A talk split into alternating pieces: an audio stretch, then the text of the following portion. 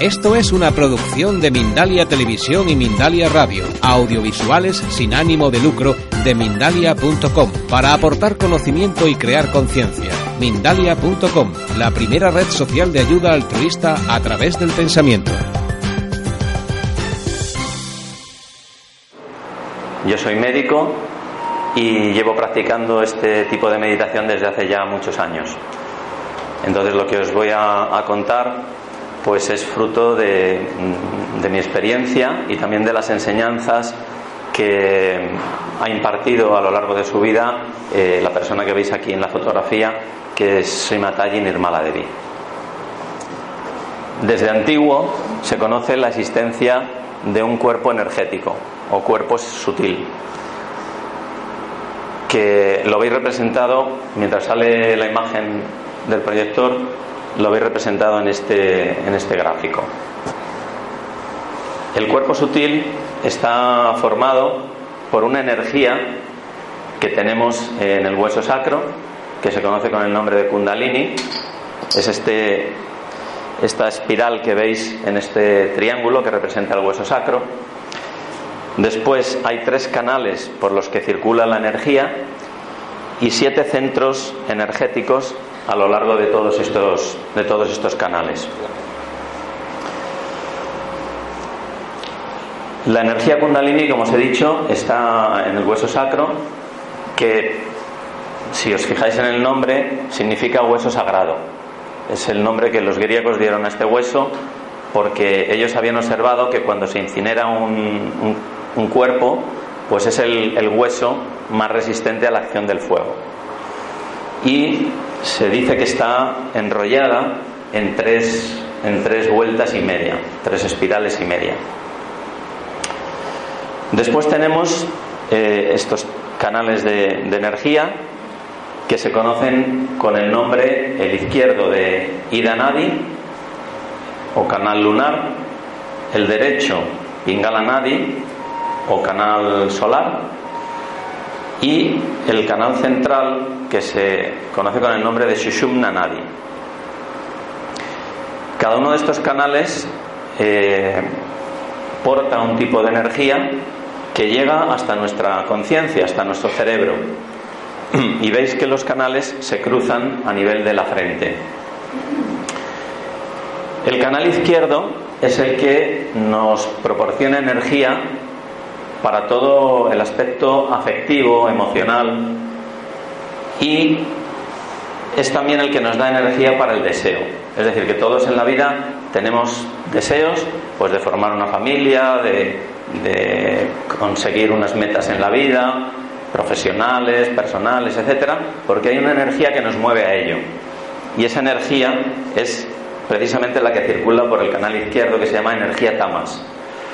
Y veis que se cruza en la frente y forma un globo de energía que es lo, lo que sustenta nuestro subconsciente o superego. El canal derecho, por el contrario, es el canal que nos da energía para la acción, es decir, para llevar a cabo todos los deseos que tenemos movidos por la energía del otro canal. Y eh, así como el otro canal nutría nuestro aspecto emocional, afectivo, este se encarga de todo lo que es el pensamiento lógico, la planificación, la proyección hacia el futuro. Veis que se cruza también a nivel de la frente y forma un globo de energía que es el que sustenta eh, una parte de nuestra psique que es el ego, aquello con lo que cada uno de nosotros estamos identificados. Pasa la siguiente. Esta es la energía kundalini del hueso sacro y estos son los eh, canales de energía, digamos, su correlato anatómico, que son precisamente las cadenas simpática, izquierda y derecha. Veis que a lo largo de la columna, de la columna vertebral, no sé si se entiende muy bien esa lámina, es, un, corte eh, en el que nos hubieran quitado la parte anterior y veríamos, pues ahí se ve la, arteria aorta, arriba se ve la tráquea con los bronquios y saliendo las costillas. La columna queda oculta por, por la tráquea y por el esófago. Pues a lo largo de la columna vertebral existen estos, estas cadenas nerviosas que, que es el sistema simpático derecho y el sistema simpático izquierdo. Y ese es el correlato anatómico de estos canales de energía. Yanko. Está, está bien con esto, gracias. No, para que marque Gracias, Jan. Está bien, está bien.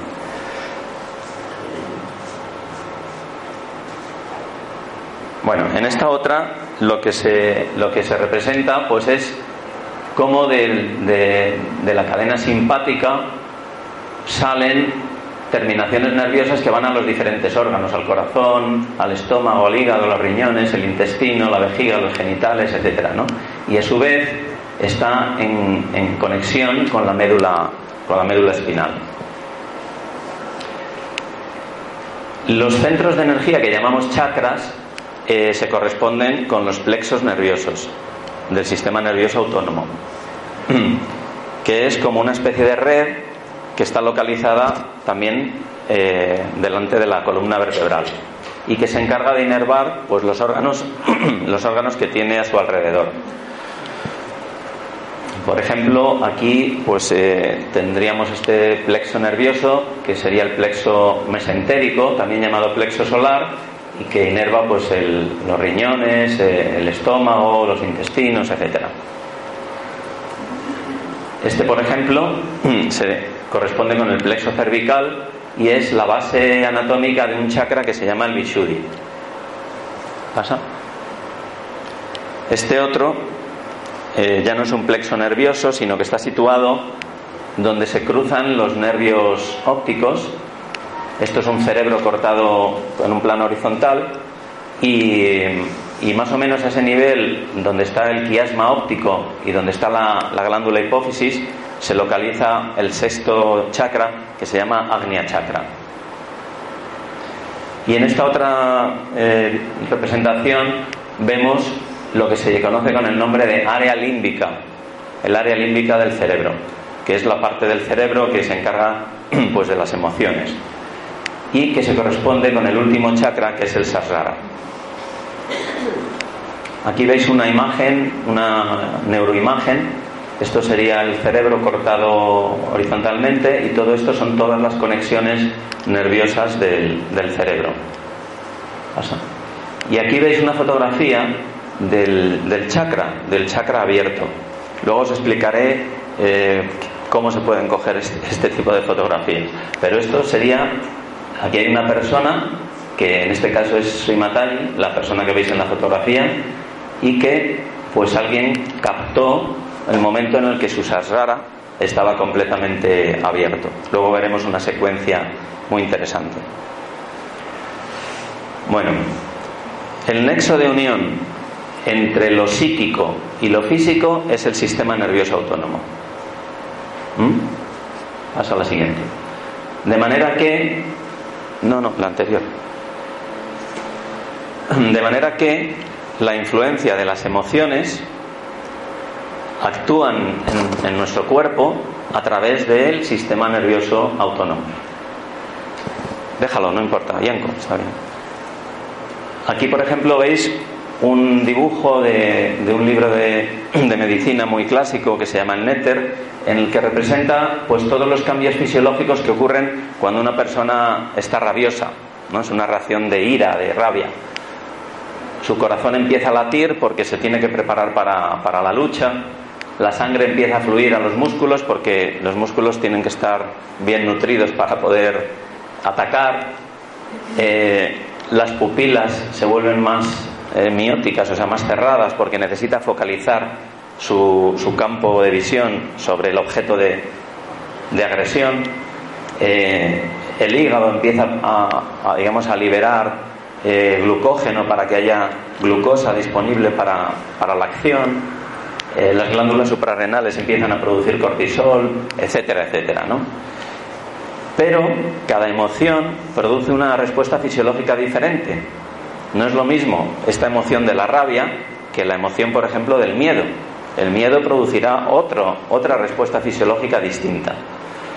Entonces, cuando somos personas que tenemos un determinado temperamento, por ejemplo, irascible, pues es todas estas reacciones que se van produciendo de forma repetida en el tiempo acaban pasándonos factura y lo hacen a través del sistema nervioso autónomo o, y también a través de los chakras, que en el fondo pues es la misma cosa.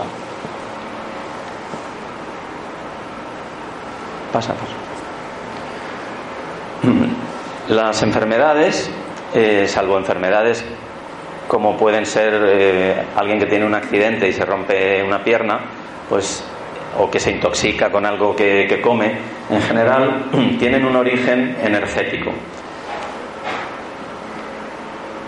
Es decir, que empieza siendo afectado el chakra. Y los chakras se pueden afectar pues por causas físicas, como es por ejemplo pues el tabaco, o como es el, consumo de bebidas alcohólicas. ¿Por qué? Pues porque existe una, una correspondencia recíproca entre el chakra y el órgano. De manera que si uno fuma, el tabaco pues daña la faringe, daña la laringe, los bronquios, las arterias, y como todos esos órganos están inervados por el sistema nervioso autónomo, pues ese daño en el órgano acaba afectando también al plexo nervioso. También ocurre lo mismo con causas psíquicas, por la, por la explicación que os he dado antes. Y, curiosamente, también por causas energéticas. La energía es como la temperatura, es decir, nosotros entramos en una sala que hace calor inmediatamente sentimos el calor en nuestro cuerpo y empezamos a sudar. O si hace frío, pues sentimos el frío y empezamos eh, eh, pues a, ponérsenos la carne de gallina, etcétera, ¿no? Y con la energía ocurre igual. Si entramos en un lugar que hay una energía mmm, en la que predomina eh, la energía del canal izquierdo, pues digamos que nos contaminamos o nos desequilibramos hacia ese tipo de energía. Si por el contrario predomina la energía del canal derecho, la energía rayas, pues nos desequilibramos hacia ese tipo de energía. Eh, se me ha olvidado comentaros antes que cuando una persona está desequilibrada hacia la energía del canal izquierdo, lo que sucede es que eh, nuestra conciencia, digamos que se, se nubla, se empaña, y entonces vemos las cosas distorsionadas. Y tenemos una tendencia al pesimismo, a, ver las cosas que todo va a salir mal, a la melancolía, a la tristeza y en el extremo patológico pues a la depresión. Es decir, que una persona deprimida es una persona en la que se ha producido un desequilibrio hacia la energía del canal izquierdo. Por el contrario, la energía del canal derecho, cuando estamos desequilibrados hacia ese tipo de energía, lo que nos produce es una excitación. Estamos hiperactivos, excitados, y en el extremo patológico, pues es lo que les ocurre a las personas que antes se llamaban maníaco-depresivos, es decir, que oscilaban entre la depresión y la euforia, la manía, o a lo que ahora se llaman el trastorno bipolar, porque pasan de, de estar en la energía del lado izquierdo a la energía del lado derecho. Puedes pasar. Bueno, esto simplemente es un, una representación para que quede más clara esta idea de cómo los chakras se pueden afectar tanto por factores físicos como factores psíquicos o energéticos. Vamos a ver algunas de estas emociones y actitudes, qué chakras en concreto dañan y qué órganos. Empezamos por el, por el primer chakra, que es el muladhara, y el muladhara pues se ve afectado cuando hay una sexualidad inadecuada de manera que los órganos que dependen de este chakra, como son la próstata, eh, todo lo, relacionado con la genitalidad y el cuello del útero en, la mujer, pues pueden presentar problemas en patología. El siguiente chakra, este que está aquí de eh, representado de amarillo, el suadistán, pues se suele afectar cuando tenemos un exceso de actividad mental. Es decir, cuando estamos pensando todo el tiempo, planificando todo el tiempo, dando vueltas a las cosas, etc. ¿Por qué? Pues porque ese chakra es el que nos da energía para el pensamiento. Y si gastamos mucha energía en el pensamiento, pues los órganos que dependen de ese chakra, como es por ejemplo el hígado, el páncreas o el colon, el colon se quedan sin su aporte energético y entonces sufren y pueden enfermar. Eh, el sentimiento de rabia, de ira, pues afecta básicamente al hígado. La insatisfacción al sistema digestivo que tiene que ver con, el, con este tercer chakra que se llama Navi. Y lo mismo ocurre con la ansiedad. La ansiedad o la depresión afecta también a este chakra y de este chakra depende el sistema inmunitario. Por eso el estrés pues afecta al sistema inmunitario. Y, lo mismo cuando nos deprimimos, nos deprimimos solo, no solo eh, anímicamente, sino que también se deprime nuestro sistema inmunitario.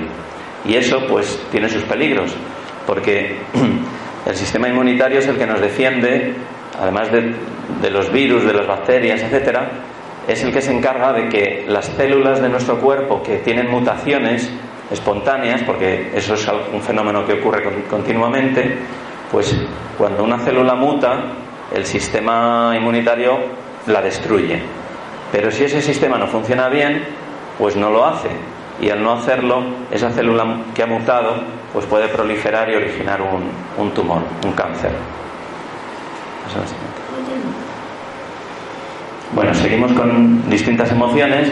Por ejemplo, el, la, inseguridad pues afecta al chakra del corazón y como del corazón depende el corazón físico, también los pulmones, los bronquios y las mamas en las mujeres, pues puede haber problemas en esos órganos. De hecho, el cáncer de mama suele estar relacionado con un problema de inseguridad, con un sentimiento de inseguridad. El sentimiento de culpa, por el contrario, o de arrogancia, afectan a este otro chakra, el Vishuddhi, que es el que se encarga pues, de regular todo lo que tiene que ver con la faringe, la laringe, eh, la boca, el tiroides, etc. Cuando no perdonamos, nos estamos perjudicando a nosotros mismos. ¿Y por qué? Pues porque el rencor nos produce un bloqueo en este, en este centro que es el acnia. Y eso pues, puede afectar a, los órganos que están relacionados con este chakra, que son la glándula hipófisis, la glándula pineal y también la corteza visual.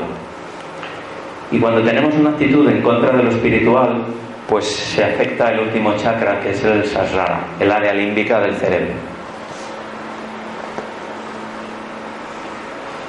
Como ejemplo de, de, enfermedades que pueden venir por desequilibrio de la energía hacia un canal o hacia otro, pues tenemos que, si nos desequilibramos hacia la energía del canal izquierdo, como os he comentado antes, es fácil que entremos en un estado de ánimo depresivo. El síndrome de fatiga crónica también está producido por un desequilibrio en, la energía de este canal y enfermedades psicosomáticas y el cáncer tienen que ver también con, un desequilibrio en la energía de este canal. El canal derecho, que como os he comentado antes, cuando estamos desequilibrados hacia su energía, nos produce una excitación, pues puede ser responsable del síndrome de hiperactividad en los niños, de que tengamos la tensión alta, de que durmamos mal, e incluso también de enfermedades como el Alzheimer. Seguimos con enfermedades relacionadas con los distintos chakras, vamos a ir un poco más deprisa. El Muladhara, pues es un chakra muy importante porque el Muladhara está en la base del canal izquierdo, de manera que si la base se, deteriora, pues todo el canal izquierdo eh, se desequilibra y eh, enfermedades graves como pueden ser el SIDA o la esclerosis múltiple o miopatías, enfermedades que se consideran incurables, pues tienen que ver con desequilibrios en este chakra. Y lo mismo ocurre con el cáncer de próstata o el cáncer de cuello uterino en la mujer. La diabetes tiene su origen en un desequilibrio en este otro chakra. Eh, las alergias están relacionadas con el tercer chakra, el navi. Y las migrañas, pues con la parte derecha de este chakra, del navi. El cáncer de mama, como os comentaba, es un problema, una obstrucción a nivel del corazón generalmente relacionado con un sentimiento de inseguridad mantenido en el tiempo, de miedo, de inseguridad. Y enfermedades como el asma o la, anorexia nerviosa están relacionadas con la parte derecha del chakra. Todo, el chakra tiene una parte izquierda y una parte derecha. Cada una tiene unas cualidades y cada una se afecta por unas emociones diferentes. Bueno, el Vishuddhi, como os comenté, que es el, chakra que está aquí a nivel del cuello, el pleso cervical, pues sería responsable de enfermedades del tiroides, enfermedades del, sistema otorrino-laringológico y también de la enfermedad del Parkinson. El Hamsa chakra, que es un, pequeño chakra que está aquí más o menos a la altura del entrecejo, cuando se obstruye, pues ocasiona sinusitis. Y el apnea pues puede producir problemas en la hipófisis, en la pineal, en la corteza visual. ¿Sigue? Bueno, el hígado mm, le hemos dedicado una, una, sección aparte porque es un órgano muy importante en, la práctica de la meditación, aunque os parezca así un poco chocante, ¿no? El, hígado está regulado por dos chakras, que son el segundo, que es el suadistán, y el tercero, que es el navi. Em, pasa a la siguiente. El hígado tiene muchas funciones. Es el que mm, elimina todas las toxinas que introducimos en el cuerpo a través de la alimentación y eh, tiene la función de transformar las grasas y las proteínas en azúcar, en glucosa, para el cerebro. Eh, en él se sintetizan pues, los factores responsables de que la sangre se coagule cuando, tenemos una hemorragia, una herida. Se encarga de la producción de bilis, que es el que hace que podamos digerir las grasas. Y es un almacén de vitaminas y, de, del hierro. Y a nivel eh, sutil está relacionado con la atención. De manera que cuando nuestro hígado no está bien, porque le hemos sobrecargado mucho, pues con, alimentos que no son adecuados para él, como alimentos pues excesivamente grasos o un exceso de, excitantes como café, cafeína, teína, etcétera, o con el alcohol, que es el tóxico más dañino para, para el hígado, uno de ellos, pues la atención se perturba y entonces no somos capaces de mantener la, atención, de focalizar la atención. Y eso en la meditación es muy importante. ¿Mm? Bueno, en el proceso de eliminación de toxinas, el hígado desprende calor. Y cuando ese calor, que tiene que ser eliminado eh, pues a través de la sudoración, etcétera, eh, se produce en exceso, pues el hígado se calienta. El hígado se calienta. Y eso tiene sus consecuencias. Pasa, pasa. Las consecuencias de un hígado caliente pues es una mala atención y es también un mal humor. Es decir, que cuando tenemos el hígado mal, nos volvemos irritables y a su vez la irritabilidad produce un, un sobrecalentamiento del hígado. Ese calor a veces no solamente se queda en el hígado, sino que se extiende a los chakras que están cercanos y puede afectar a la parte derecha del, chakra del corazón y producir asma o puede afectar a la parte derecha del chakra muladhara y producir estreñimiento o hemorroides. Eh, en, en, Sahaya Yoga, cuando alguien tiene un problema con el hígado, pues aconsejamos hacer una dieta, bueno, no importa, no importa, déjalo, déjalo, una dieta que la llamamos la dieta del hígado y que básicamente pues consiste en hacer durante un tiempo, pues un mes o un tiempo más o menos prudencial, pues una dieta básicamente vegetariana porque las proteínas sobrecargan el, sobrecargan el hígado. Y por supuesto, pues libre de, de sustancias tóxicas como el café, el alcohol, etcétera, ¿no? También eh, se puede aplicar frío en el hígado y, por supuesto, beber mucha agua porque el agua elimina el calor que vamos acumulando en, en el organismo.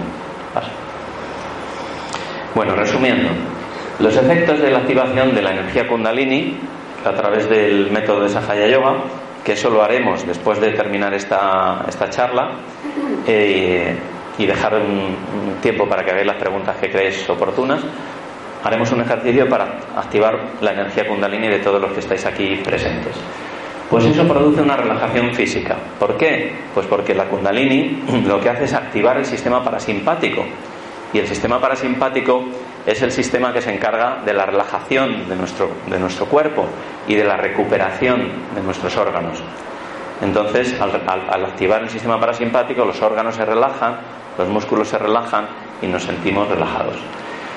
Pero se produce también una relajación mental, porque al activar el, área límbica del cerebro y empezar a, llenar nuestra conciencia con energía del canal central, pues esa energía desplaza a las otras energías que normalmente ocupan nuestro, nuestro, nuestro cerebro y que nutren nuestra conciencia. Y que siempre son energías que nos llevan al futuro, es decir, pensamientos de futuro, de planificación, proyectos, etcétera, o pensamientos de pasado, recuerdos, eh, añoranzas, etcétera, ¿no? Pero cuando la energía sube por el canal central, pues esas energías se desplazan y nos permite estar en el presente. Y el flujo de pensamientos que normalmente tenemos en la cabeza, pues disminuye. Y si, y si fluye con suficiente intensidad, pues podemos llegar a un estado que se conoce como el estado de conciencia sin pensamientos o silencio mental, que es un estado en el cual uno está consciente de la realidad, consciente de uno mismo, consciente de lo que le rodea, sin que haya ningún condicionamiento ni ningún pensamiento que distorsione esa percepción. Es decir, estás captando y percibiendo la realidad tal cual es. Bueno, otra cosa que se produce es que cuando la energía kundalini toca nuestro, nuestro cerebro, activa un nuevo sentido. Además de los cinco sentidos que tenemos, se activa uno nuevo. Y es el sentido de percibir lo energético.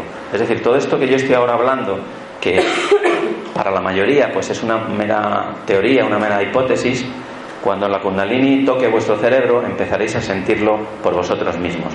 Y uno puede sentir en qué estado se encuentran sus propios centros de energía, en qué estado se encuentran sus propios canales de energía y puede saber si está desequilibrado hacia, un, hacia la energía de un canal o de otro o qué chakras tiene obstruido, sin necesidad de ningún método diagnóstico, uno lo sabe directamente, porque lo siente, se siente en, las manos y se siente también en el interior del cuerpo. Eh, cuando la energía fluye sin, sin, problemas, lo que se siente es una sensación de frescor, de brisa fresca, saliendo de las manos y saliendo también de lo alto de la cabeza. Cuando hay obstrucciones, la energía empieza a limpiar esas obstrucciones y en ese proceso de limpieza se desprende calor. Y entonces lo que se siente es calor como saliendo de las manos o de la cabeza. Y los distintos chakras nos dan señales en las distintas yemas de los dedos y en otros puntos de las manos. De forma que cuando existe alguna obstrucción en algún chakra, sentimos como una sensación de hormigueo o de, o de pinchacito en la yema del dedo correspondiente. Veis que hemos representado eh, con distintos colores los dedos de la mano en correspondencia con los colores de los chakras. ¿eh? Por ejemplo, si uno siente el pulgar izquierdo, que está pintado de amarillo, pues quiere decir que este chakra, el suaristán, pues tiene algún problema. Y eso lo sentimos en, en, estos, en las yemas de estos dedos. Si es un problema relacionado con el lado izquierdo, lo sentimos en la mano izquierda, y si está relacionado con el lado derecho, lo sentimos en la mano derecha. La práctica de la meditación de Sahaya Yoga obviamente mejora tanto la salud física como la salud mental. Sahaya significa espontáneo. Eh, todo esto de lo que estoy hablando es algo que tenemos en nuestro interior, es algo natural. No es algo que tengamos que, nosotros hacer o no, está dentro de nosotros. Por lo tanto es natural como todo y es espontáneo como todo en la naturaleza. Y, yoga lo que significa es unión. Unión de nuestra conciencia individual con la conciencia colectiva, con el inconsciente colectivo del, del que hablaba Jung. Eh, todo este conocimiento, pues, fue, digamos, difundido por la persona que veis en esta diapositiva, que se llama Sri Mataji. Nació en el año 23, falleció hace cuatro años y desarrolló este método de Sahaya Yoga por el cual eh, es posible dar el despertar de Kundalini en, digamos, a nivel colectivo, cosa que antes no ocurría así. Es decir, antes, en la antigüedad, el conocimiento de la Kundalini era un conocimiento secreto. Eh, solo muy pocas personas tenían despierta su energía Kundalini y transmitían esta experiencia del despertar de Kundalini a muy pocos discípulos, solamente aquellos que el maestro consideraba que estaban, que habían hecho ya un trabajo de purificación previa de su, de su cuerpo sutil, de desapego de las cosas materiales, etcétera, y entonces les daba el despertar de su energía Kundalini. Desde el advenimiento de Sri Mataji, esto es posible a nivel, a nivel de masas gracias a este método que ella desarrolló. Shima fue nominada al Nobel de la Paz en varias ocasiones y le concedieron numerosos reconocimientos y premios internacionales. Pasa. Bueno, esto es un resumen de lo que hemos dicho. Eh, hay un centro eh, en, en, Bombay que es un hospital de Sahaya Yoga en el cual se trata todas las eh, enfermedades solamente con métodos energéticos. Existe otro también en Delhi y fueron fundados por, por Sri Luego veremos algunas diapositivas relacionadas con esto. Bueno, ahora vienen no sé si estáis cansados porque quedan unas diapositivas así que son de gráficas y a lo mejor resultan un poco pesadas. ¿Es normal que la imagen Sí, no lo sé por qué está parpadeando. Que cansa los ojos. complemento el aparato, está sobrecalentando y no. Ah. En cualquier momento se puede parar. Bueno, parece que no, o sea, lo podemos parar, pero entonces perdemos las imágenes, o sea que vamos a seguir. Eh, bueno, son unas diapositivas de estudios que se han hecho eh, sobre los efectos de Sahaya Yoga sobre la salud. Eh, los voy a pasar rápido porque si no va a ser un poco pesado. Bueno, estos simplemente son medidas de distintos parámetros, la resistencia galvánica de la piel, el ácido láctico, la eliminación de un metabolito de, las, de, la, adrenalina, de la noradrenalina, y en todas ellas se demostraba que, la práctica de Sahaya Yoga pues mejoraba esa condición. Es decir, se produce menos adrenalina cuando practicas Sahaya Yoga y por lo tanto tienes menos, menos estrés. Y esto, las gráficas son eh, dependiendo del tiempo que se lleva practicando. ¿no? Es decir, los niveles, por ejemplo, de adrenalina en una persona que empieza a practicar Sahaya Yoga están aquí y después de, me parece que son tres meses, están aquí y al sexto mes de práctica continuada pues están ahí mucho más bajo. Pasa la siguiente. También eh, se registró esto que os hablaba antes de, la sensación de brisa fresca. Es una cosa realmente mm, sorprendente que del cuerpo podamos sentir una sensación como de brisa fresca o de frescor saliendo de las manos y de la cabeza, porque el cuerpo emite calor, ¿no? Normalmente emite calor.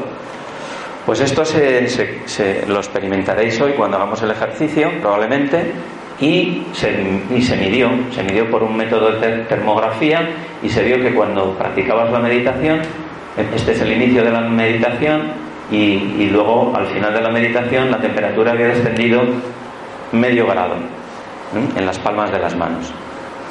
En comparación con otro tipo de meditación en el cual no se producía eso, sino al contrario, la temperatura subía. Durante la meditación, una de las cosas que se producen son endorfinas. Y esto está, está demostrado eh, en la meditación Sahaya por un estudio que hicieron en, Rusia. Este es el grupo de hombres, el grupo de mujeres, en reposo y en meditación. Y los niveles de endorfina pues subían. El, el, hecho de que en las mujeres subiera menos, bueno, no, no es significativo. Quiero decir que posiblemente se deba a que el grupo era muy reducido y cuando los grupos son reducidos para probar algo estadísticamente, pues es muy difícil. Tendrían que ser grupos mucho más grandes. Pero obviamente ocurre igual en mujeres que en hombres. Siguiente. También se han hecho estudios eh, con el encefalograma eh, a, personas que a grupos de personas que estaban practicando la meditación de Sahaya Yoga. Y lo que se veía básicamente es que había un aumento de unas ondas que se llaman ondas teta que proceden del área límbica, son ondas más lentas y que están relacionadas con la atención concentrada y también con la creatividad. Entonces, eh, esto, todas estas gráficas son de lo que ocurre en una persona que acaba de empezar a practicar Sahaya Yoga, que tiene muy poquita densidad de ondas teta, y esto es lo que ocurre en una persona ya pues experimentada en la práctica de la meditación que tiene muchas más ondas teta y también ondas alfa. Las ondas alfa también están relacionadas con un estado de relajación. Paso a la siguiente. Hemos hecho también algún estudio eh, utilizando la resonancia magnética funcional. Pasa. Y en este estudio que se hizo en la Universidad de La Laguna, pues se vio, se vio que en el cerebro durante la meditación de Sahaya Yoga se activaban áreas que tenían que ver con la atención interiorizada y focalizada y también con áreas relacionadas con emociones positivas. Porque una de las cosas que se siente cuando la kundalini llega hasta nuestro área límbica es un sentimiento de gozo, es decir, de, alegría. Eh, ¿Por qué? Pues porque, cuando la kundalini activa el área límbica se producen endorfinas y se producen otros neurotransmisores que tienen que ver con esta sensación de, felicidad o de, de gozo. ¿Pasa?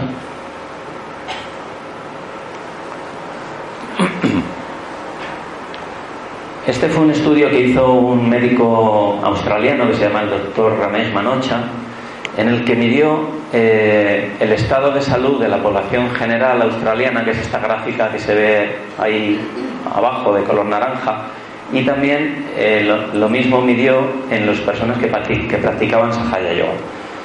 Y midió distintos parámetros. Los que dieron significativamente mejor para las personas que meditan, pues eran el dolor corporal, es decir, las personas que, tienen, que practican Sahaya Yoga tienen menos dolores. Eh, el estado de salud general era mejor también en, las personas que meditaban, la vitalidad, la, digamos, la función social, la capacidad de interactuar socialmente, el aspecto emocional y la salud mental. ¿eh? Veis que todos están por encima, por encima de él. Todo esto se midió a través de cuestionarios, cuestionarios que están estandarizados y que, son los que se utilizan en los estudios científicos. Pasa, pasa.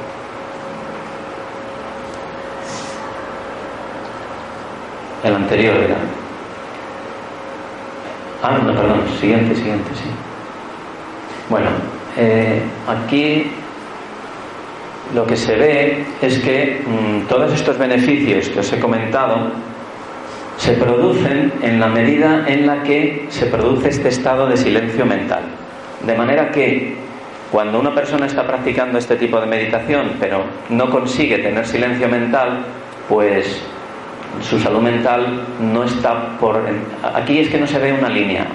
Hay una línea que viene por aquí que corresponde al nivel medio de salud mental de la población australiana.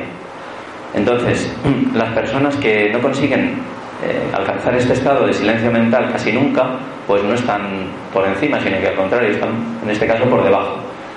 Lo mismo ocurría con aquellos que lo, lo alcanzaban de una forma muy ocasional, a lo mejor una vez cada, no sé, cada tres meses. Es que no puedo leer los, los gráficos, o sea, las letras de debajo.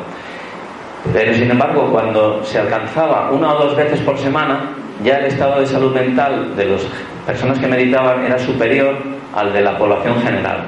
Y era mucho superior cuando este estado eh, de silencio mental se alcanzaba una o dos veces. A ver, no sé si, bueno, es una o dos veces por, por, día y muchísimo mayor cuando se alcanzaba muchas más veces por día. ¿Pasa? Ah, aquí se ve, bueno. Ponlo, ponlo, ponlo si puedes la anterior que se ve con más claridad.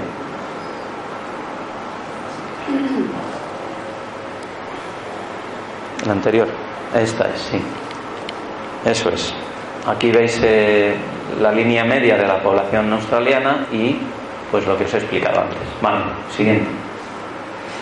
Se hicieron también estudios mm, en pacientes asmáticos. Este es el grupo control y este es el grupo de personas que practicaban la meditación de Sahaya Yoga. Esto es el inicio y, en blanco está pues después de 16 semanas, sea, de 4 meses. El grupo control seguía igual cuando se medía la función respiratoria, mientras que el, grupo que practicaba la meditación de Sahaya Yoga, pues su función respiratoria había mejorado. Se hicieron también estudios en pacientes con epilepsia, comparando la meditación de Sahaya Yoga con otra meditación simulada. Esto es una meditación simulada, es decir, la gente no estaba realmente meditando, hacía como si meditasen. Es decir, se llama así, se, llama meditación simulada. Y esto eran personas que no tenían tratamiento. Esto era eh, en marrón, es al inicio del proceso. Esta columna de color verde es a los tres meses y esta otra es a los seis meses. Y veis cómo la incidencia de ataques epilépticos, que es lo que marca en, este, en esta coordenada, pues disminuía en las personas que practicaban meditación de Sahaya Yoga y no ocurría así en las personas que, no lo hacían. ¿Pasa? Este otro estudio es relacionado con el síndrome de hiperactividad en niños y, también es antes de, empezar a practicar meditación y después de practicarla durante un tiempo.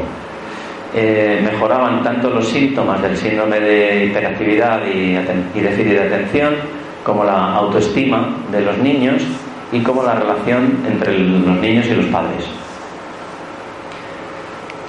En los estudios que se han hecho sobre depresión también se han hecho con un grupo control, con otro grupo que hacía una terapia cognitivo-conductual que es la, terapia más habitual que hacen los psicólogos actualmente, y las personas que practicaban Sahaya Yoga.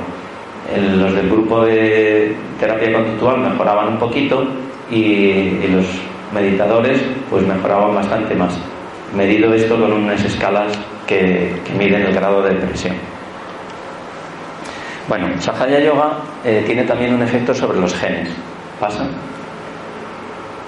Mm, Sabéis que existe una, eh, una ciencia que se llama epigenética eh, que explica cómo los genes pueden cambiar su expresión sin necesidad de que se produzca una mutación. Mm, y eso ocurre mm, relacionado con las emociones, con el comportamiento y con la conciencia. De manera que la meditación sahaya, como mejora nuestras, em, nuestras emociones, mejora nuestra energía, mejora nuestro sistema eh, del sistema nervioso autónomo, pues eso tiene una influencia también en los genes.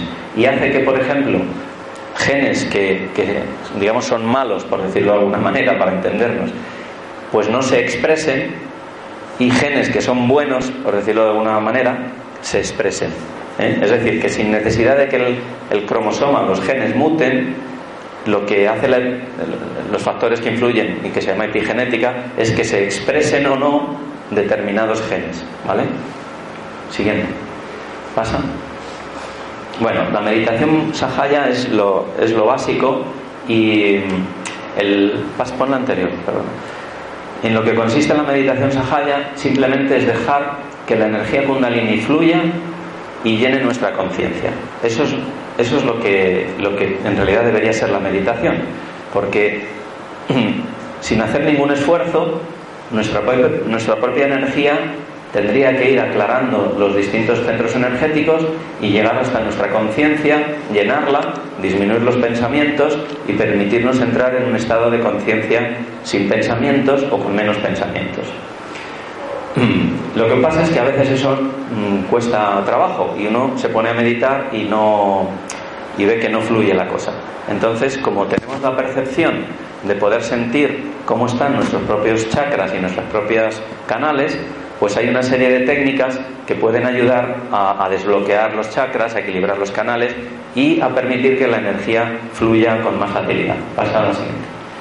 Y son eh, ejercicios muy sencillos, tales como con la anterior, como poner eh, la mano pues de una determinada forma para limpiar el, canal derecho o de otra eh, forma determinada para limpiar el canal izquierdo o hacer un movimiento circular alrededor del chakra para ayudar a que se desbloquee. También utilizamos los elementos, el elemento fuego, el elemento agua, el elemento tierra, etc. Eh, el elemento fuego se utiliza para, para limpiar el canal izquierdo mientras que el elemento agua y el elemento tierra, que por eso utilizamos agua con sal, esto se llama eh, hacer un baño de pies, pues lo que limpia es más sobre todo el canal derecho y los tres chakras inferiores. Todos los elementos tienen un aspecto físico y un aspecto sutil, y ese aspecto sutil es el que limpia lo sutil de nuestro, de nuestro cuerpo energético. Siguiente. Eh, aquí veis una imagen de precisamente del hospital este que os enseñaba antes, el hospital que está en Bombay, y esta doctora pues está ayudando a esta persona a limpiar su canal izquierdo. Tiene ahí un cacillo donde pone unas pastillas de alcanfor, lo prende y con eso pues va, digamos, limpiando energéticamente su canal izquierdo. Siguiente. Aquí veis a un grupo de personas haciendo este ejercicio del baño, baño de pies, también en ese, en ese hospital. Pasa. Y luego pues hay otra serie de, técnicas que las personas que estéis interesadas pues tendréis oportunidad de aprenderlas en, en, en, los, en, los, cursos que vamos a hacer en este centro, que son cursos gratuitos y a los que estáis invitados todos vosotros. Y son a través de afirmaciones específicas que haréis en el ejercicio este que vamos a hacer, a través de mantras y a través de determinadas técnicas que iréis conociendo. Por ejemplo, aquí este es en el hospital, estas personas están diciendo un mantra para limpiar el chakra Vishuddhi, el chakra de la garganta.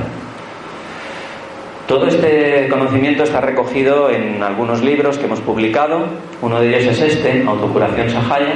Pasa el siguiente. Y este otro que escribió el doctor Ramesh Manocha, que se titula eh, Calma tu mente y que es bueno pues un, un, libro bastante interesante de leer. Lo que pasa es que está en inglés. Este está en inglés. Siguiente. Bueno, y ahora os quería mostrar unas fotos, pero casi va a ser mejor apagar el proyector y ver si se recupera y luego las vemos, porque si no, así no se va a ver nada. ¿eh? Bueno, pues con esto hemos terminado la parte teórica. Entonces, si queréis ahora hacer algunas preguntas que consideréis oportuno para aclarar cosas o antes de pasar al ejercicio de práctico, imagino que tendréis alguna pregunta que queráis hacer.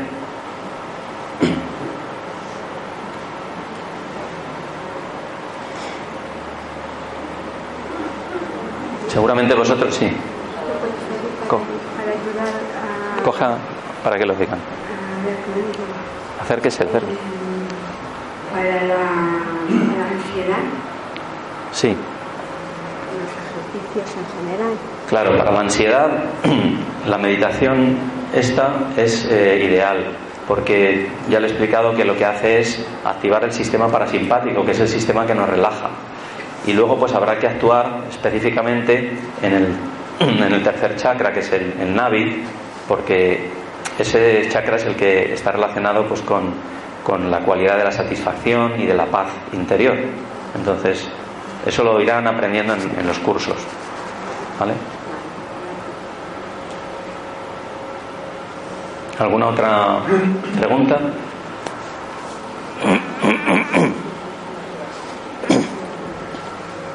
¿Lo podéis pasar? Yo quería saber si van a ustedes a empezar eh, un curso desde iniciación, porque bueno, yo no tengo ni idea y me parece interesante. Entonces quería saber un poco cómo va y cómo lo van a ustedes a, a enfocar. Sí. Sí, vamos a empezar un curso eh, a partir del jueves próximo. Van a ser, eh, en este mes de septiembre, van a ser los jueves. Los jueves a las, a las 7, me parece. 7 y media, perdón. Los jueves, espera, espera, los jueves a las 7 y media. Luego, a partir del, del 29 de septiembre, eh, se ofertará ya la posibilidad de, de venir los martes, miércoles, mier, eh, miércoles, jueves, viernes por la tarde a la, a la, misma hora, a las siete y media, o los sábados a las 11 de la mañana.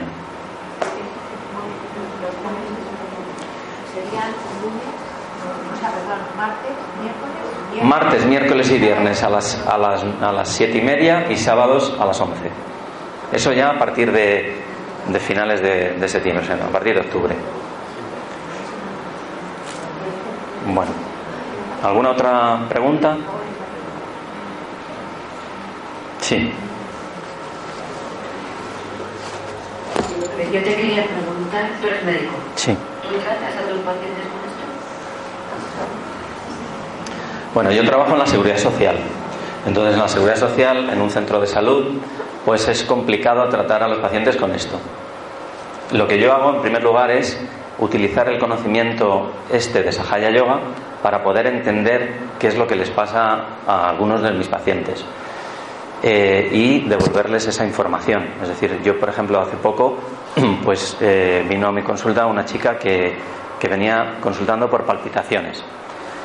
Entonces, hablando con ella, pues le pregunto mmm, le, voy preguntando una serie de cosas y finalmente le pregunto pues si ella tiene miedo de algo, si es una persona miedosa. Y entonces me empieza a contar y me cuenta que sí, que es una persona pues que tiene miedo de la oscuridad. Y entonces le pregunto, y bueno, ¿cómo es que tienes miedo de la oscuridad? Porque es una chica pues de, no sé, veintitantos años. Y entonces me empieza a contar que su hermana, de pequeña, pues mm, veía, veía espíritus, veía espíritus. Y eso a ella le daba mucho, mucho miedo, ¿no? Desde pequeñita. Y entonces ahora cualquier ruido que oye por la noche, cualquier cosa, pues le sobresalta y vive en un estado de, de tensión, de miedo. Entonces, bueno, yo les estuve explicando que el miedo está relacionado con, pues, con el sistema nervioso autónomo y que obviamente cuando tenemos miedo vemos que el corazón nos late más deprisa, que nos sudan las manos, etcétera, ¿no? Y esta chica, pues, eh, además de que yo hice luego pues unos análisis, un electrocardiograma para descartar eh, otras causas, digamos, orgánicas, pues aceptó que lo que le pasaba estaba en relación con eso. Y ya simplemente eso es mucho. Eso ya es mucho, porque ya entiende y puede intentar, digamos, afrontar esa situación de otra manera. Eh, luego, en algunas ocasiones, pues eh, sí he organizado grupos de meditación. Es decir, ahora en concreto, pues en mi centro hay un grupo de meditación de un, formado por sobre todo mujeres y un, hombre. Y, estas personas vinieron a un curso de relajación que hacían las enfermeras y cuando terminaron el grupo de relajación yo les ofrecí la posibilidad de si querían pues ampliar su conocimiento meditando. Y entonces pues les pareció muy bien y empezaron a meditar y ya llevan pues eh, cerca de tres meses y están encantadas y además mmm, me dicen, dicen, mira, dices que esto es mucho más profundo que la relajación. O sea que ellas mismas notan la diferencia entre lo que es una relajación clásica y lo que es el estado de, de, de meditación y la relajación que te produce, ¿no? O sea que sí. Porque hay muchas más chicas en estas cosas. Pues mm, mira, en, en las mujeres predomina la energía del canal izquierdo. Y el canal izquierdo es un canal que te hace estar más interiorizado. Tú estás más pendiente de tus emociones, de tus sensaciones. En el hombre predomina la energía del canal derecho y por eso los hombres están más en, el, en lo exterior, es decir, en el fútbol, en los deportes, en la bolsa, en los negocios. ¿Entiendes? O sea, eso es propio de la naturaleza humana. La mujer tiene un cerebro y el hombre tiene otro cerebro y son distintos. Son distintos.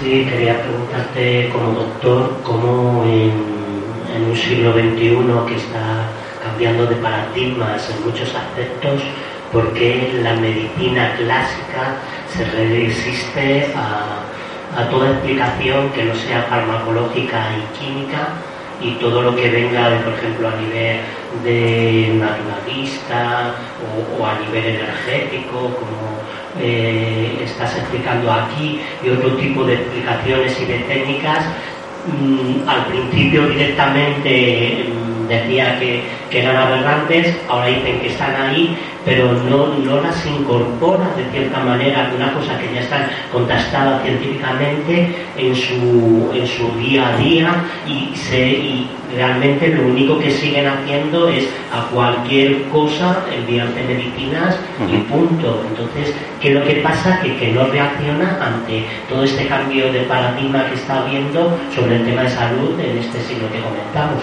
Gracias. Uh -huh. Sí, o sea, la formación médica es muy biologicista, muy organicista. Eh, eso por un lado. Y por otro lado, eh, la medicina actual está muy mediatizada, muy influida por la industria farmacéutica. O sea, la industria farmacéutica tiene prácticamente el control de la medicina que se hace actualmente. Tiene controlados a los líderes de opinión médicos, tiene controlados las personas que hacen las guías, eh, las guías terapéuticas, tienen controlado a los médicos de a pie, existe un control tremendo por la industria farmacéutica. Entonces, esa posiblemente son la explicación de por qué existe esa resistencia a aceptar algo que no sea digamos, tratamientos meramente farmacológicos, ¿no? Pero mm, poco a poco esto se va introduciendo, porque, por ejemplo, ahora la meditación es algo que ya está empezando a, sonar mucho eh, en la sociedad en general y también en, el ámbito sanitario. Es decir, que ya hay psicólogos que utilizan la meditación como instrumento terapéutico y hay también médicos que empiezan a, aceptar. ¿no? el mindfulness, por ejemplo, está muy extendido. Eh, incluso en algunos hospitales se hacen cursos y prácticas de, meditación mindfulness, es decir, que poco a poco pues las cosas van cambiando. La, acupuntura, por ejemplo, pues eh, la acupuntura hay ahora algunos sitios de la, en la seguridad social, en algunos hospitales donde donde también hacen tratamientos de acupuntura. Son cosas puntuales, pero, pero existe. En el colegio de médicos, pues hay una sección eh, para los médicos naturistas y homeópatas, acupuntores, etcétera. Es decir, que todo esto poco a poco se va abriendo camino pero existe efectivamente una, gran resistencia. ¿Alguna otra pregunta o pasamos a... a ver, ¿quieres coger...? ¿quieres? Es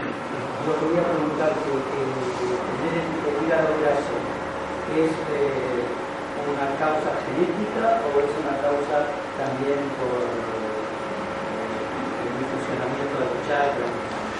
El hígado graso, hombre, eh, el hígado graso tiene muchas veces que ver por ejemplo, con la obesidad. Es decir, una persona que es obesa, pues fácilmente puede tener un hígado graso. Una persona que bebe alcohol, bebidas alcohólicas, pues puede tener un hígado graso. Una persona que tiene diabetes, la propia diabetes puede generar un hígado graso. Eh, pero a su vez, claro, la diabetes está producida no solo por causas físicas, que también lo está, es decir, una persona que come mucho y que es sedentaria y que está obesa, pues tiene muchos eh, papeletas para hacer, para hacer una diabetes. Pero también hay causas energéticas que las, son las que yo he explicado que también favorecen el, desarrollo de la diabetes. Y lo mismo de la obesidad, o sea, la obesidad, mm, ¿por qué una persona tiene tendencia a ser obeso? Pues muchas veces hay factores emocionales que, que influyen a ello, ¿no? Y esos factores emocionales pues están en relación con los chakras, es decir, que existe una, relación. Bueno, si no tenéis más preguntas, vamos a pasar a hacer el ejercicio práctico que es lo más interesante. ¿eh? Vamos a poner las piernas a la altura de las caderas, no las cruzamos, los pies en el suelo y las manos, vamos a poner la mano izquierda sobre la pierna con la palma hacia arriba y la mano derecha la vamos a ir poniendo en los diferentes centros.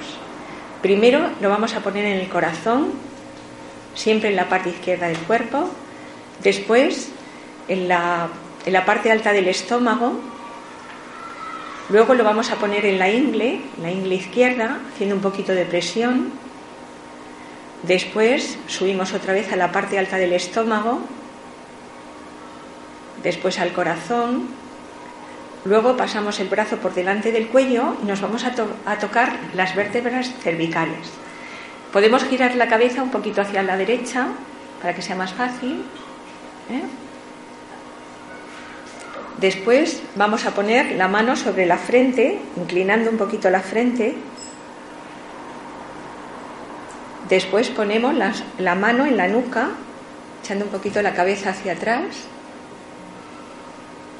Y por último, con la mano bien abierta, ¿eh?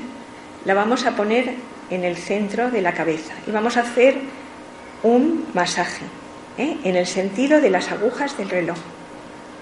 Vamos a masajear la parte alta de nuestra cabeza. Luego os vamos a decir que pongáis las manos hacia el techo ¿eh? para ver si sentís la brisa fresca y eso es todo. Lo vamos a hacer con los ojos cerrados. A esta energía kundalini nosotros la llamamos madre, porque es como una mamá que nos quiere, que nos guía, que nos cuida, que nos protege. Entonces, bueno, si alguna persona tiene algún sentimiento en contra de madre, pues que diga energía kundalini. Yo la voy a llamar madre, ¿eh? y, y bueno, y los que queráis. Lo vamos a decir interiormente. Yo voy a decir una serie de frases y las vamos a repetir todos interiormente. Bueno, pues ya cerramos los ojos, vamos a poner las manos sobre las piernas Vamos a cerrar los ojos.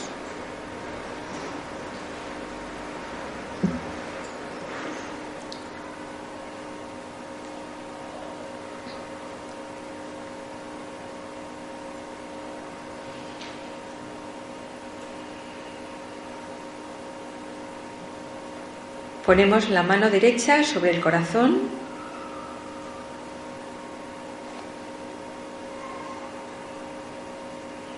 Y aquí vamos a hacer una pregunta. Madre, ¿soy yo el espíritu?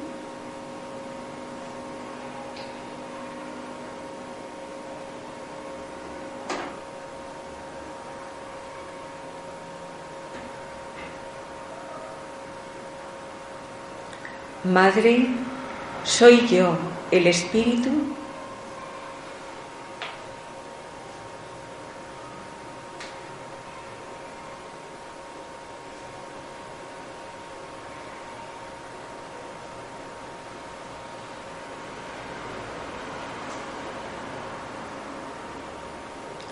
Bajamos ahora la mano a la parte alta del estómago en el lado izquierdo.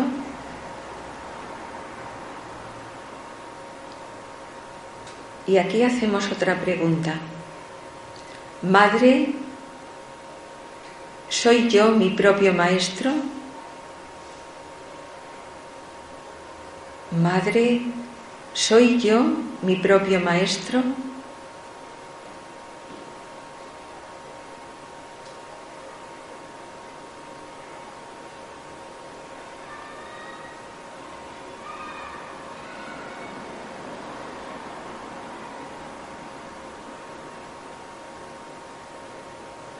Vamos a poner ahora la mano sobre la ingle izquierda, apretando un poquito.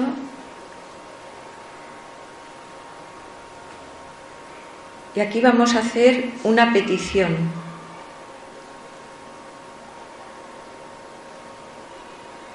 Vamos a pedir a esta energía que nos dé el conocimiento de la verdad.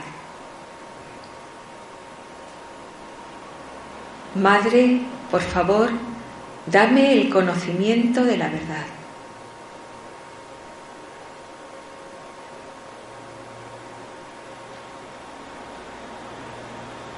Lo podemos repetir varias veces. Madre, por favor, dame el conocimiento de la verdad.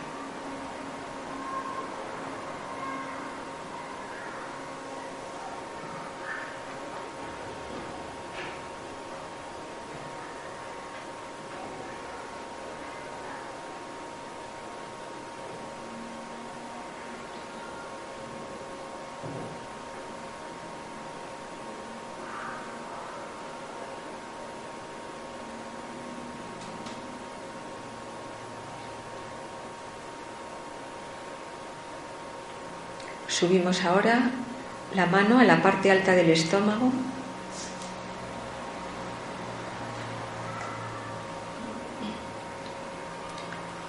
Y aquí vamos a afirmar con determinación, Madre, yo soy mi propio maestro. Lo vamos a repetir varias veces. Madre, yo soy mi propio maestro.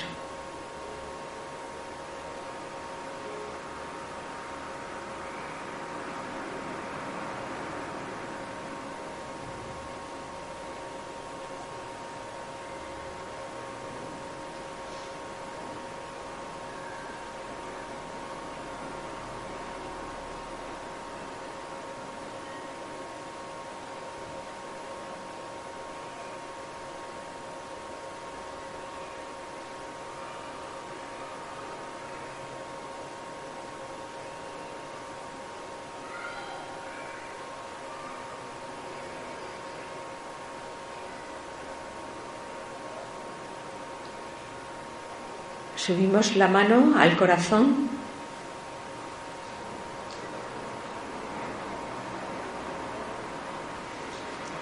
Y aquí vamos a decir, Madre, yo soy el Espíritu.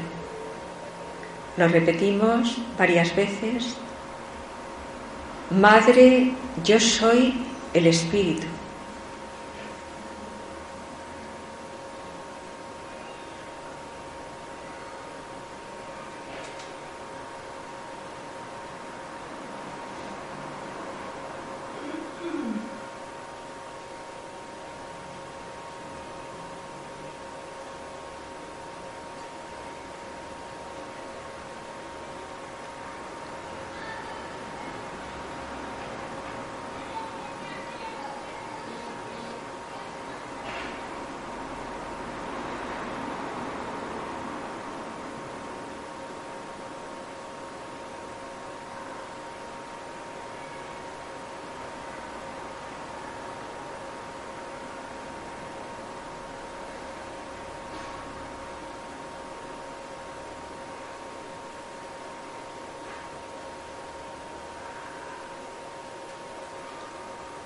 Llevamos ahora la mano a la parte posterior del cuello. Giramos un poquito la cabeza hacia la derecha.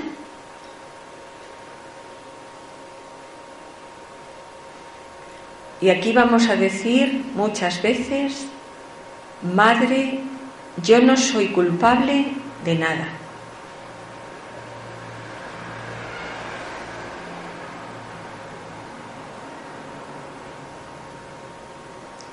Madre, yo no soy culpable de nada.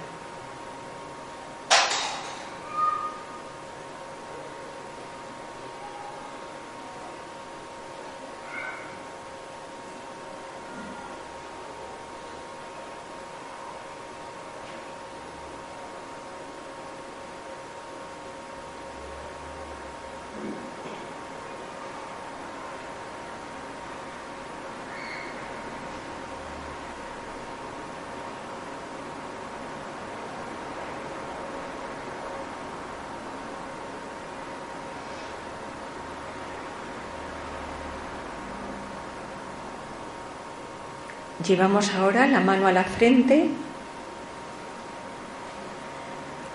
la inclinamos un poquito.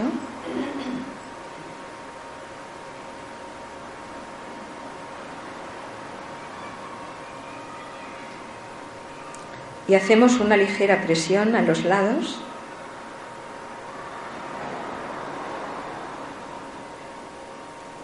Aquí vamos a decir, Madre yo perdono a todo el mundo. Lo repetimos varias veces. Madre, yo perdono a todo el mundo.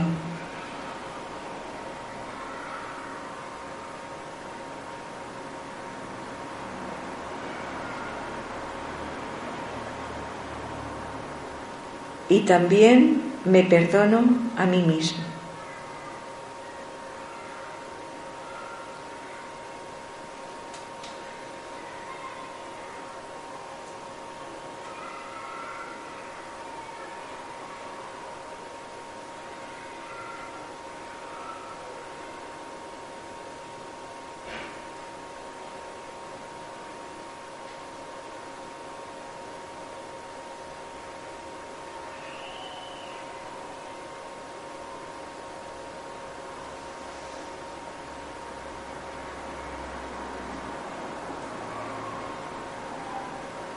Ponemos ahora la mano en la nuca,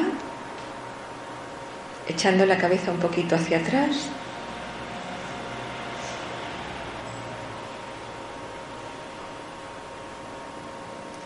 Aquí vamos a pedir perdón por los errores cometidos.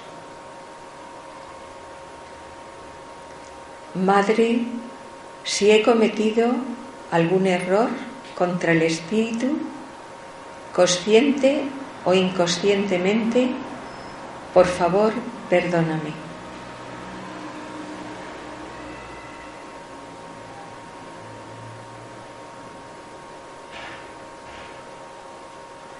Madre, si he cometido algún error contra el espíritu, consciente o inconscientemente, por favor, perdóname.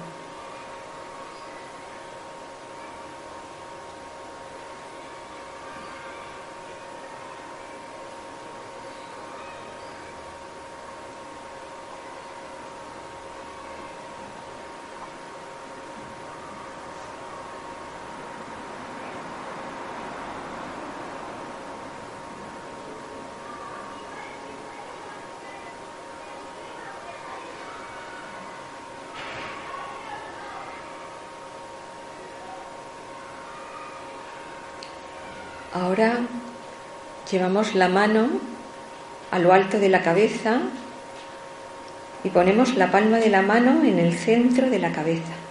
Inclinamos un poquito la cabeza.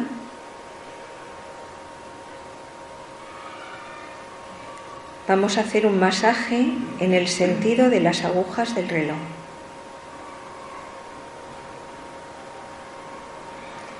Y vamos a pedir la conexión con el todo, nuestra realización. Madre, por favor, dame mi realización. Dame la conexión con todo lo creado.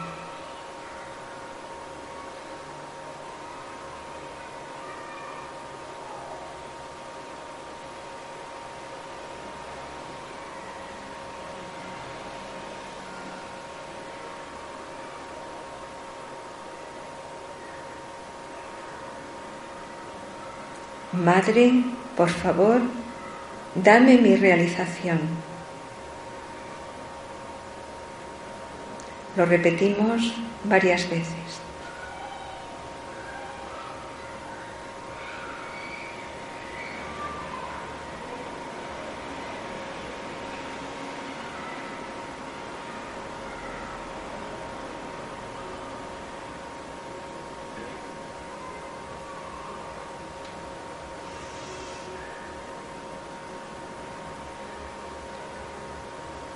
Mantenemos quieta la palma sobre nuestra cabeza unos minutos.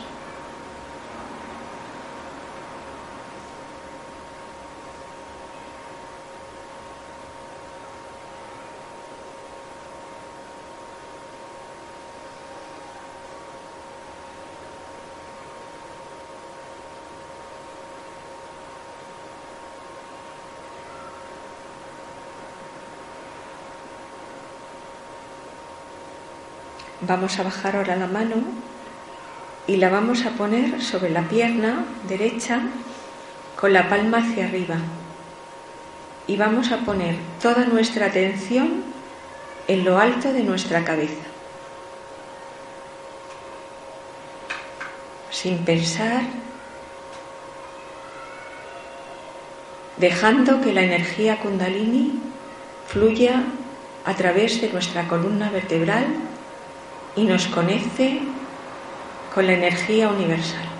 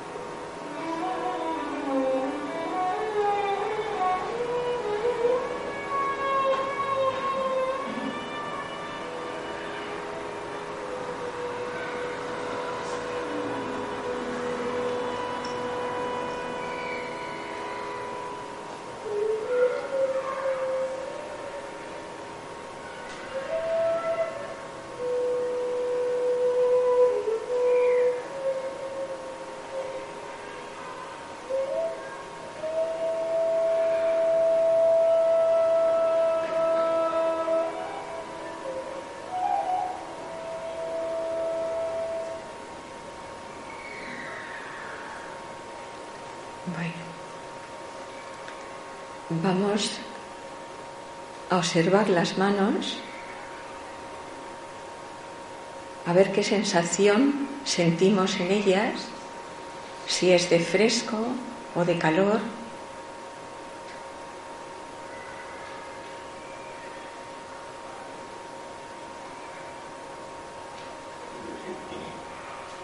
Vamos a poner la mano derecha como a 10 centímetros de nuestra cabeza, del centro de nuestra cabeza, y también vamos a ver qué sentimos, si hay fresco o hay calor, hay hormigueo, presión, qué pasa en nuestra cabeza y en nuestras manos.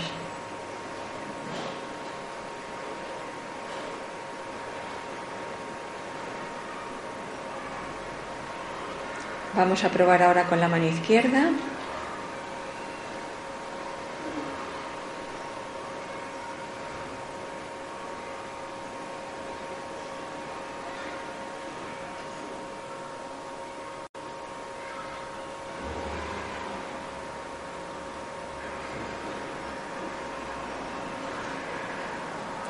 Ahora vamos a levantar los brazos hacia el techo con las manos hacia adelante las palmas de las manos hacia adelante y vamos a hacer una pregunta. Madre, ¿es esta la brisa del Espíritu? Y vamos a observar nuestras manos. Si hay fresco o hay calor.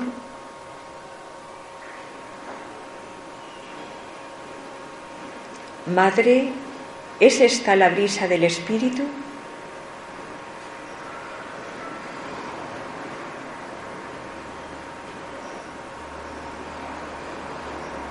Bajamos ahora las manos.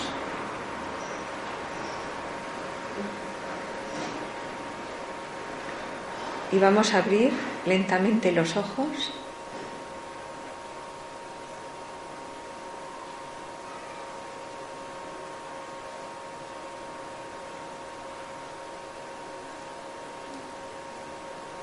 ¿Qué tal? ¿Cómo se han sentido?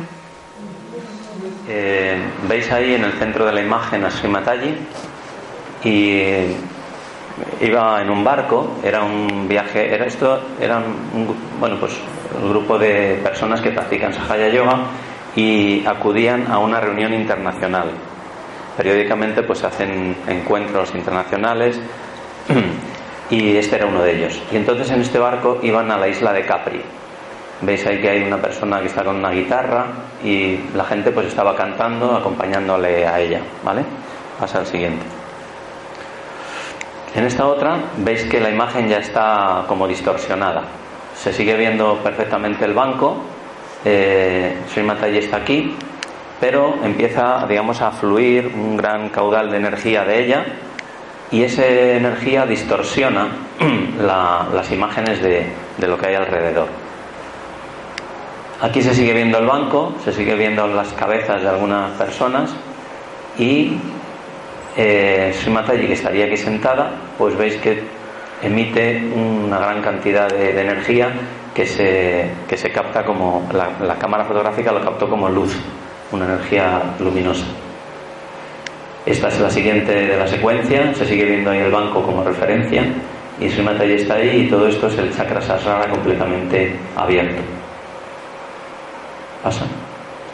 Esta es la última de ellas, que se ve realmente como lo describen en la, en la, tradición como un loto. Lo llaman, el chakra sasrara lo llaman el loto de los mil pétalos. Y si recordáis, es muy similar a la imagen aquella que os mostré de, neuroimagen, en la que se veía el, el cerebro con todas sus terminaciones nerviosas. Pasa a la siguiente. Esta es toda la secuencia de, de estas fotos en este orden. Y esto no solamente ocurría con Senataya, a veces eh, esto es una reunión internacional en Rusia y hay también una secuencia de fotos en las que se ve pues la energía de estas personas fluyendo, fluyendo de ellas.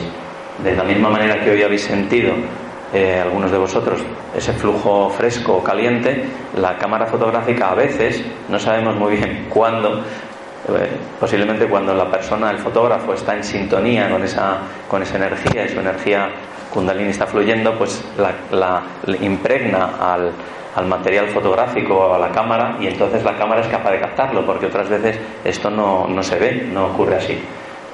Y aquí pues lo mismo, veis un grupo de gente y su energía kundalini pues fluyendo de esta forma. Bueno, pues muchas gracias y estáis invitados a, a, continuar en los cursos. Ahora a las salidas van a dar la información relacionada con ellos. Muchas gracias por venir.